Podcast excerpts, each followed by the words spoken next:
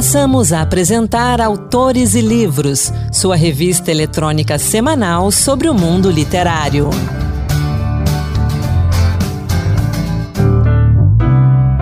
Olá pessoal, sou Anderson Mendanha e no Autores e Livros de hoje a gente celebra o Dia Mundial da Poesia.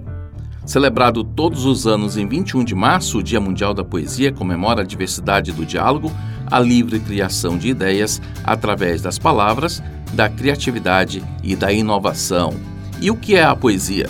Há várias definições, umas mais acadêmicas, outras mais líricas. Para Michelin Verunsky, poesia é a forma mais eficaz de alcançar algo inatingível, a essência do real ou antes, o real em essência ela está um degrau acima da filosofia e um degrau abaixo do amor. Então, em homenagem ao Dia Mundial da Poesia, nossos parabéns e agradecimentos a todos os poetas e poetisas que tanto enriquecem o nosso ser. E o dia 21 de março também é o Dia Nacional das Tradições das Raízes de Matrizes Africanas e Nações do Candomblé. Então, o Autores e Livros de hoje vai homenagear essas duas datas com uma seleção especial de poetisas negras. A gente começa o programa com a entrevista que fiz com Cristiane Sobral, professora, escritora, poeta e dramaturga. Autora de 11 livros, pesquisadora de teatro e da literatura negra, ela tem uma poesia marcadamente antirracista e feminista. Nessa conversa, Cristiane fala da sua carreira e da sua literatura. Vamos ouvir. Entrevista. Você que é mãe, escritora, dramaturga, atriz, professora de teatro, como é que é essa paixão pelo mundo artístico? Quando que começou isso? Olha, começou muito cedo. Eu gosto de lembrar que minha mãe, entre várias coisas que ela fazia, ela era parteira. E eu sou a filha caçula, Sou do Rio de Janeiro, de um bairro chamado Coqueiros. Então, costumava acompanhar muito minha mãe nessas saídas. E ficava do lado de fora, que a mamãe dizia: não, você tem que ficar ali fora, a criança não pode entrar. Mas essa audição aí de minha mãe fazendo parto, fazendo exortação, palavras de ânimo ali para as mulheres, né? Vamos lá, mulher, força, coragem, determinação. E a porta que abria com minha mãe com uma criança no colo, eu juro que eu tive a sensação de que as pessoas nasciam pela palavra. Uhum. Então, para mim, a fascinação pela palavra, né, o fascínio pela palavra, ele veio aí, eu devia ter 5, 6 anos de idade. Fui muito precoce também na leitura olhava para as letras, meu pai era viciado em palavras cruzadas, então ele lia muito jornal também. Então eu olhava para as letras assim como se eu tivesse que desvendar, sabe, algum mistério, alguma coisa. Foi para mim muito precioso esse momento da alfabetização, já imaginando, já sonhando, ainda sem saber como, mas que eu poderia um dia exercer esse ofício aí, tanto do teatro como da literatura, da música, né, que esse seria um mundo aí para eu me reconhecer. E quando começou realmente a sua caminhada artística? Olha, com 11 anos, Já? 11 anos, eu descobri nas mesmas páginas de jornal, né, que meu pai lia, que jornal também era aquele que embrulhava os legumes, né? A gente não tinha acesso a muitos livros em casa. Mas eu descobri que havia um curso de teatro profissionalizante no Senac, era bem distante da minha casa. Então foi a primeira vez que eu tive que, né, fazer aquela aquela viagem que é para uma criança para uma pré-adolescente andar de ônibus sozinha. Fui lá, me matriculei nesse curso e durante seis meses eu tive contato com várias áreas, ainda que de uma maneira simples, né? Mas eu considero que ali foi é, eu era muito nerd, assim, essa palavra hoje, né, que os meninos usam. então, já estava levando muito a sério e também achava muito divertido. Isso me encanta nas artes, né? Que a seriedade que a gente tem para exercer, ela não, não acontece sem esse lúdico, né? Sim, sem esse lado sim. leve, onde a vida fica bem melhor, né? De, de, de lidar né? com os dilemas do dia a dia. Aí depois você veio para Brasília e foi para a UNB. Isso, aí eu vim para Brasília com 15 para 16 e aí com 16 anos passei no vestibular na UNB, né? O que também foi uma surpresa muito grande. Eu vim morar com um irmão mais velho, então foi uma surpresa para minha família. Não tinha muitas pessoas na família que tinham ingressado no ensino superior. Eu lembro que tinha um irmão que era formado, mas assim, eu fui muito impetuosa assim de ser uma criança que já dizia que ia estudar, que ia para a universidade e ainda mais que ia para a universidade estudar teatro, né? Porque todo mundo queria, uhum. eu como era muito estudiosa, que fosse fazer direito, medicina, um curso, digamos assim, mais aceitável, né, na sociedade. Mas isso não foi um erro, né? Com certeza não foi. Eu tenho, assim, muita segurança mesmo de dizer que foi uma das melhores escolhas que eu fiz na minha vida. Olha, a nossa produção e a nossa pesquisa diz que você se tornou a primeira atriz negra formada na UNB. Como é que é isso? É um grande desafio, porque eu digo assim que os tempos históricos, eles acontecem quando muitas vezes a gente nem tem a noção de que a gente está ali naquele momento, vivendo aquele tempo histórico, né, que aquilo vai ser um marco. Você está simplesmente vivendo, né, a sua, a sua, fatia ali da existência. Então, eu não tinha parado para pensar que naquela época a universidade só tinha 99% de 99% de estudantes brancos uhum. e 1% de estudantes negros, né? E isso antes do sistema de cotas. Então é essa estatística gigante na vida da Cristiane, ela era algo assim que não, não tinha ainda acendido, né, a minha. Mas ao mesmo tempo, do ponto de vista do reconhecimento, eu olhava em volta, eu caminhava pela universidade e não via outros negros e negras. Isso sim, né, era para mim esse essa questão de ter sido a primeira, mais do que exaltar qualquer mérito meu, é uma denúncia de ausências, né? De ausências de identidades negras na universidade pública. Verdade. Isso melhorou com o passar dos anos, principalmente por conta das Sim. cotas, mas ainda precisa melhorar mais, né? Olha, hoje a gente tem mais ou menos aí, acho que 30, 30 e poucos por cento de estudantes pretos e pardos. É pouco ainda considerando a população, né? Que é. 54, alguma coisa por cento. Mas mesmo assim, eu estive lá novamente para fazer mestrado, né? Andando pelos corredores é visível. Né? Os cabelos black power, os matizes de negritude, que no Brasil são vários. Então já impactou muito. Esse, esse percentual ele já causa uma mudança, né? No curso de medicina tem muitos estudantes né? negros. Isso é importante. Então, isso é muito importante para quem está ouvindo, né? Ter essa informação de que nós também cabemos lá. Isso fez com que muita gente não tentasse estudar, fazer um vestibular, né? A sensação de que não era para nós. Universidade não é uma coisa para pessoas pobres, não é uma coisa para mulheres, não é uma coisa para pessoas negras, né? Então romper essas crenças, acho que é o primeiro passo, né? Para conquistar depois um, um lugar lá. A questão racial marcou sempre a sua carreira? Eu gostaria de ter sido apenas a Cristiane, que já é muita coisa. Mas, desde a primeira vez que eu fui para a escola, para a pré-escola, perceber que eu era uma menina negra foi muito chocante, porque eu achava que eu era uma pessoa que não fazia muita diferença se era negra ou não. Mas nesse lugar da escola, eu fui apontada como negra. E na maioria das vezes não era como uma observação de algo positivo. Era uma maneira depreciativa, né? E isso também seguiu no ensino médio, na universidade. Então, ser apontada como negra não era uma, um mérito, não era uma qualidade, uhum. né? E isso me chama atenção em relação às diferenças né, de gênero também, porque ser uma menina não só ser negra, mas ser uma menina negra trouxe também outros aspectos que só nesses embates aí com, com a sociedade, né, que a gente fala, a família é uma célula ali mais protegida. Mas quando sim, você vai para a sociedade, aí que você vê alguém dizendo que seu cabelo é feio. Né? E você nunca parou para pensar que seu cabelo era feio, porque você sempre teve aquele cabelo. Seu pai também, sua mãe também, né? Então isso é, é bem, bem forte. E aí isso marcou a sua marcou. atuação artística e a sua literatura também? Marcou eu não digo que tenha marcado a minha literatura, assim, né? Não, eu não escrevo para negros, eu escrevo para todas as pessoas. Uhum. Isso é muito importante dizer. Mas, assim como o japonês fala sobre sua cultura, um francês fala sobre sua cultura, é natural que pessoas negras falem sobre sua cultura. E também não. Assim como pessoas brancas também passam a vida inteira falando sobre a branquitude e elas não são enquadradas assim, ah, você escreve literatura branca. Né? Ninguém fala isso para uma pessoa uhum. branca. Mas a gente que escreve literatura e que é negro ou negra já começa a sofrer um, uma certa tentativa de enquadramento, sabe? Como se a gente só soubesse escrever sobre isso. O que nós somos? Humanos. Então, isso é um amplo espectro de possibilidades. Ser negra é uma das características que me compõe. Tem várias outras. Muito bom você dizer isso, porque a gente uhum. está celebrando aqui nesse programa hoje o Dia Mundial da Poesia. E nós decidimos que a gente ia valorizar a poesia afro-brasileira.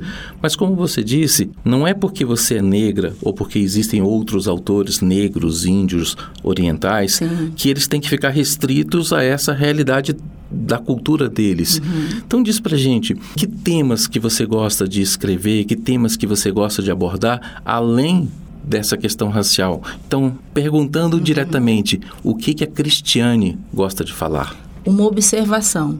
Ainda que eu não escreva com temática sobre a negritude, para outras mulheres negras e também para pessoas brancas ou de outras etnias, né, de outras raças, a presença de uma mulher negra gera um impacto muito grande. E isso é importante destacar.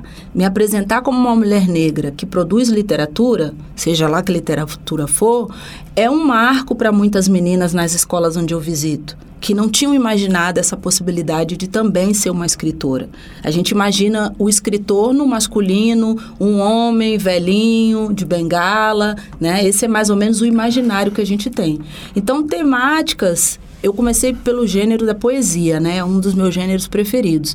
Essa questão da humanidade e da possibilidade de construir ficção, falar sobre maternidade, falar sobre afetos, né? Falar sobre o próprio erotismo, considerando outros lugares que não sejam esse da hipersexualização, uhum. que mulheres negras muitas vezes têm essa, essa atribuição, né, majoritária. Então pensar que nós podemos falar sobre quaisquer temas. Agora, qual é o olhar de pessoas negras diante desses temas? Isso é interessante, porque nós não temos muitos livros de autores negros e negras nas nossas estantes, né? Eu posso não. dizer que sou uma exceção, mas na maioria dos brasileiros, né, vocês que estão aí me ouvindo, dá uma olhada aí na estante, vocês vão ver que não tem muito, né, esse testemunho. E nem nas vitrines das livrarias a vitrine das livrarias é um dos lugares, assim, que, que, que gera meu choro, né? Assim, porque eu falo, poxa, com mais de 20 anos trabalhando com literatura, que é bastante tempo, né? Mais de, de duas décadas aí. Entrar numa livraria e perceber que não só eu não estou lá, mas um monte de mulheres que vieram antes de mim, né? Que tem uma qualidade literária excepcional, também não estão, isso fala muito de um Brasil que ainda é racista, que ainda não admite, né? Que que, cujo mercado literário ainda não contempla essas diferenças. Você tem duas décadas escrevendo. É, fala um pouco dessas dificuldades do mercado uhum. editorial de ter penetração por ser mulher e negra. Sim. Porque a gente sabe, geralmente os editores, a grande maioria dos editores uhum. que decide o que publicar ainda são homens. Sim. E isso faz diferença na hora da escolha faz muita diferença. Não só os editores, como tem pesquisas que comprovam que a maioria de quem publica hoje no Brasil é homem, branco, de elite e sudestino, né? Então estou uhum. fora de todas essas estatísticas. O meu ingresso na literatura não foi por meio de editoras, foi por meio de publicações independentes. Então eu demorei muito tempo para descobrir como é que funcionava né? Não, não é aquela criança que fala, ah, eu quero ser advogada, então eu vou conhecer alguém que é advogado, vou lá no emprego dele para ver como é que ele trabalha. No caso da literatura, você, se você quiser escrever, você vai aonde? Né? Uhum. Aonde encontrar um escritor e como saber de que maneira ele exerce esse ofício? Então isso também é muito difícil, né? Eu costumo dizer que naquela época em que eu comecei era quase um ato de loucura dizer assim, ah, eu sou escritora. Eu mesmo levei muito tempo. Eu lembro que viajava, né, pelo país e fora para fazer palestras e tudo. Chegava na recepção do hotel, alguém pensava profissão eu demorava assim um pouco para falar atriz, escritora, né? Então, até mesmo essa autorização ela é demorada em função desse reconhecimento, né, que a sociedade, tá bom, você é escritora, mas e que profissão você tem? O que que você faz, né? Como é que você paga as suas contas? Então, esse esse lugar que eu digo assim que foi hoje quando eu vejo esse boom aí das autoras negras, a gente podendo falar no plural, falar em coletivos, né, como aqui no DF, a gente tem alguns, é realmente uma grande mudança, que inicialmente é, nunca, nunca deixaram de existir mulheres negras na história da literatura brasileira. Né? Machado de Assis é o fundador da Academia Brasileira de Letras, mas isso não significa que essas pessoas tivessem e tenham uhum. visibilidade no mercado. Então, essa invisibilidade, a dificuldade de aceitação por parte das editoras, que ainda insistem, mesmo na olha que loucura, a literatura é ficção, mas mesmo assim, mesmo na ficção, a contação das histórias ainda segue um padrão europeu, da maioria das histórias que a gente encontra. Vamos falar dos seus livros? Vamos. É, quantos livros você já publicou? Eu publiquei 11 livros. Que maravilha. Por incrível que pareça. Tem horas que minha cabeça fica pesada, assim, né? Que eu falo, nossa, mas tanto livro, né? Eu acho que eu as dificuldades, elas falam desse acesso ao mercado editorial. Meu primeiro livro é o meu livro mais vendido. Ele chama Não Vou Mais Lavar os Pratos. É um livro que eu escrevi com 13 anos. Demorou muito tempo para eu conseguir inserir esse livro no mercado editorial. Mas, ao mesmo tempo, a primeira edição foi independente com mil livros. E em seis meses eu tinha conseguido vender esses mil livros. O que para mim foi uma grande surpresa, porque essa informação uhum. de que literatura não, não vendia, de que poesia não vendia, de que uma mulher negra escrevendo menos ainda, me trouxe o contato com leitores que queriam muito sim, queriam ler, estavam interessados em ver suas histórias representadas, né? Então, a maior dificuldade é ter que estar tá nesse front, né? Hoje eu tenho uma editora, Aldeia de Palavras. Pela minha editora também já publiquei 11 livros de outras pessoas. Então, ter que estar tá nesse front, como editora, como escritora, nas minhas primeiras publicações até a capa eu fazia, diagramação. Então, são muitas, é, esse multitarefas, ele vem da ausência urgência mesmo de, de encontrar pessoas que pudessem exercer esses papéis e do desejo enorme, né? Então, é uma trajetória assim de muita criatividade, de muita intuição, mas também de muito cansaço. Que se fosse é, necessário começar de novo da forma como foi, eu fico pensando, será que eu teria é, energia, né? uhum. né? Porque foi necessário realmente ter muita persistência. Você, como editora, sabe das dificuldades de botar o livro na estante das livrarias e também das bibliotecas. Sim. Fala um pouquinho disso. Olha, das livrarias eu já desisti porque de fato nós somos peixinhos muito pequenos, assim, a não ser que alguém esteja ouvindo aí a rádio e resolva me telefonar, fazer uma proposta assim que eu nunca recebi, né? Tenho que dizer sinceramente que hoje eu publico pela editora Malê, então é uma editora pequena e que publica autores negros. Então uhum. eu consegui encontrar que é um trabalho muito bonito é, que eles esse fazem. trabalho maravilhoso que a editora Malê faz dentro de um nicho de mercado, mas mesmo assim a gente tem muita dificuldade de colocar os livros em em uma livraria. Com relação às bibliotecas, é um trabalho de formiguinha. A gente ainda não consegue, pelos editais, pelos projetos que tem do governo, um acesso para que tenha o um Programa Nacional do Livro, né? Sim. Então, eu vejo poucos escritores que não estão nas grandes editoras conseguirem entrar, porque seria uma porta onde, ao invés de levar um livro em uma livraria,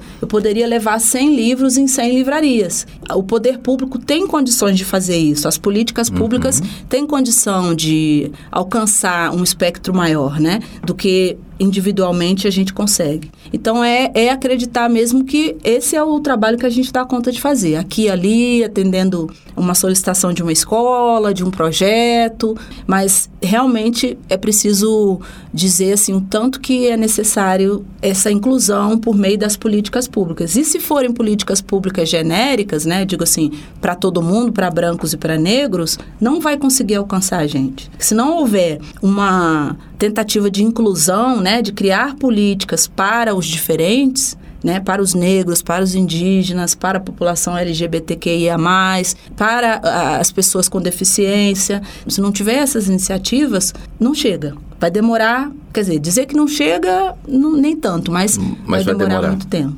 Cristiane, para a gente encerrar nosso bate-papo, eu vou pedir para você ler alguma das, interpretar alguma das suas poesias. Eu vou ler uma poesia do do meu livro Só por hoje vou deixar o meu cabelo em paz. É um livro de poesia publicado pela editora Malê. É o lançamento mais recente. O poema chama Mestiço Camaleão. Mestiço camaleão, mudava de cor a cada situação, trocava a pele como serpente para se defender. Preto no meio dos brancos, mestiço no mundo negro. Vestia uma pele diferente para sobreviver. Nunca imaginou viver de forma consciente, nem aprendeu a aceitar sua origem diferente. Mestiço camaleão. Embranquecia durante o dia por pura ambição. À noite escurecia, oferecia o corpo para degustação. Certo dia, foi encontrado em um beco, na madrugada escura. Suas fantasias vestiam uma alma branca. Agonizava de sua boca pálida pingava um veneno escuro com gosto de miscigenação. Mestiço camaleão. No derradeiro instante, ainda tentou se transformar em um gato pardo, mas não tinha sete vidas. Gratidão. Muito obrigado, muito obrigado mesmo. Gratidão. Abraço aí para todos e todas. Quer conhecer mais da poesia e do trabalho da Cristiane Sobral? Acesse então o perfil dela no Instagram em arroba Cristiane Sobral Artista, tudo junto. E não deixe de conhecer também a editora da Cristiane, a Aldeia de Palavras, em arroba editora Aldeia de Palavras, tudo junto também. E a gente continua de poesia. No Encantos Diversos, Marluce Ribeiro nos traz mais poetisas afro-brasileiras. Encantos Diversos Poemas que tocam. Olá, em comemoração pelo Dia Mundial da Poesia e pelo Dia Nacional das Tradições das Raízes de Matrizes Africanas e Nações do Candomblé, ambos celebrados em 21 de março, o Encantos Diversos traz para você poemas de Conceição Evaristo, Miriam Alves e Ana Cruz, três importantes vozes femininas na literatura afro-brasileira. Natural de Belo Horizonte, Minas Gerais, onde nasceu em 1946, Conceição Evaristo estreou na literatura em 1990, publicando contos e poemas na série Cadernos Negros. Além de professora, nossa homenageada participa ativamente de movimentos em prol da valorização da cultura negra. Dela, selecionei para você Vozes Mulheres.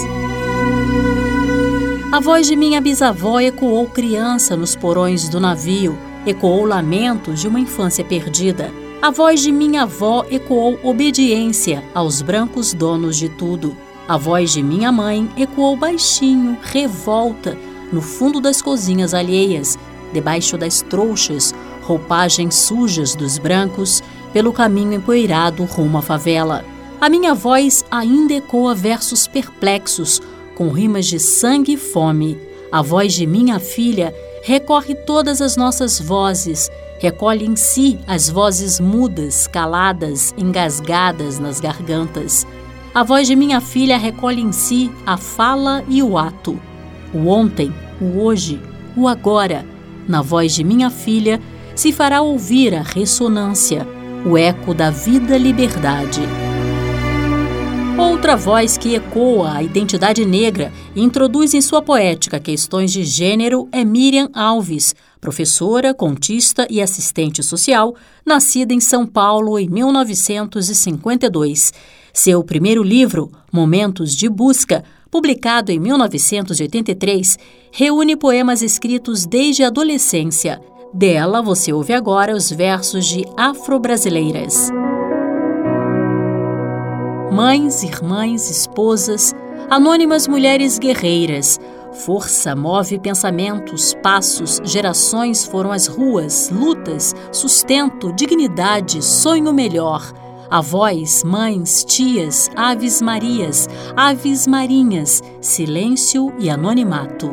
Presença, voz de contínuas esperanças, banir pesadelos da vida do país.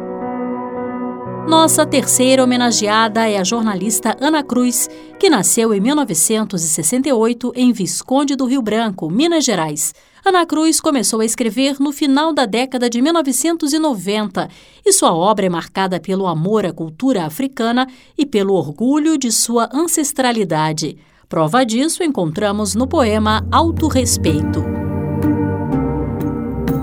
Quero meus filhos afirmando Sou descendente de africanos, com o mesmo orgulho que os descendentes de outros continentes, aqui muito bem instalados, se identificam. Desta maneira saberão sobrepor-se se forem tomados por maus elementos. Sei que terão inteligência para não negligenciarem o fato. Não serão acometidos pela fraqueza de aceitarem calados a humilhação, nem tentarão esconder do meio social, no qual buscam ascensão, que eles são discriminados, iguais aos demais pretos. Sugiro a leitura da Antologia de Poesia Afro-Brasileira, 150 anos de consciência negra no Brasil, organizada por Zilá Bern. Para encerrar, ouça Raízes, música de Negrali, Fábio Braza, Duane e Vulto, interpretada por Negrali e Rael. Você ri da minha pele, você ri do meu cabelo. Saravá, sou sarará e assim quero sê-lo. Quero sê-lo.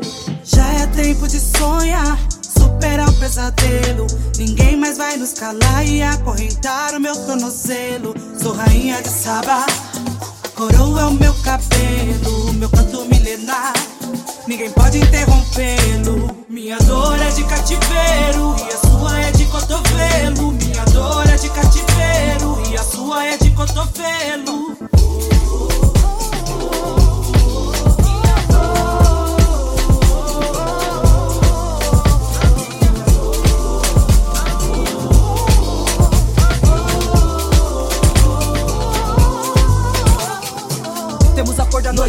Do açoite, tipo Zayn Bolt. Ninguém pode alcançar, e nada nos cala. Já foi a senzala, já tentaram bala, ninguém vai nos parar. Filhos de Luanda, vindos de Wakanda, hoje os pretos manda. Cê vai ter que escutar. Por mais heroína, com mais melanina, tipo Jovelina. Preta são pérolas. Eu venci o preconceito e fiz de um jeito que vários se inspiram em mim. Com muita resistência, virei referência para outros que vêm de onde eu vim. Da Brasilândia pro Brasil inteiro, hoje sirvo de modelo. É preciso respeitar minha pele e meu apelo. Minha dor é de cativeiro e a sua é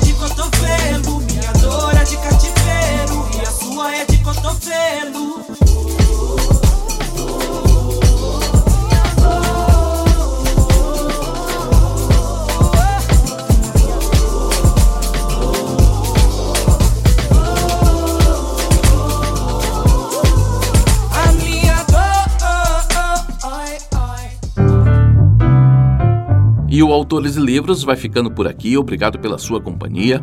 O programa tem a apresentação de Anderson Mendanha, produção de Ana Beatriz Santos e Kelly Torres e trabalhos técnicos de Antônio Carlos Soares. Até a próxima, boa leitura e leia mulheres, sempre.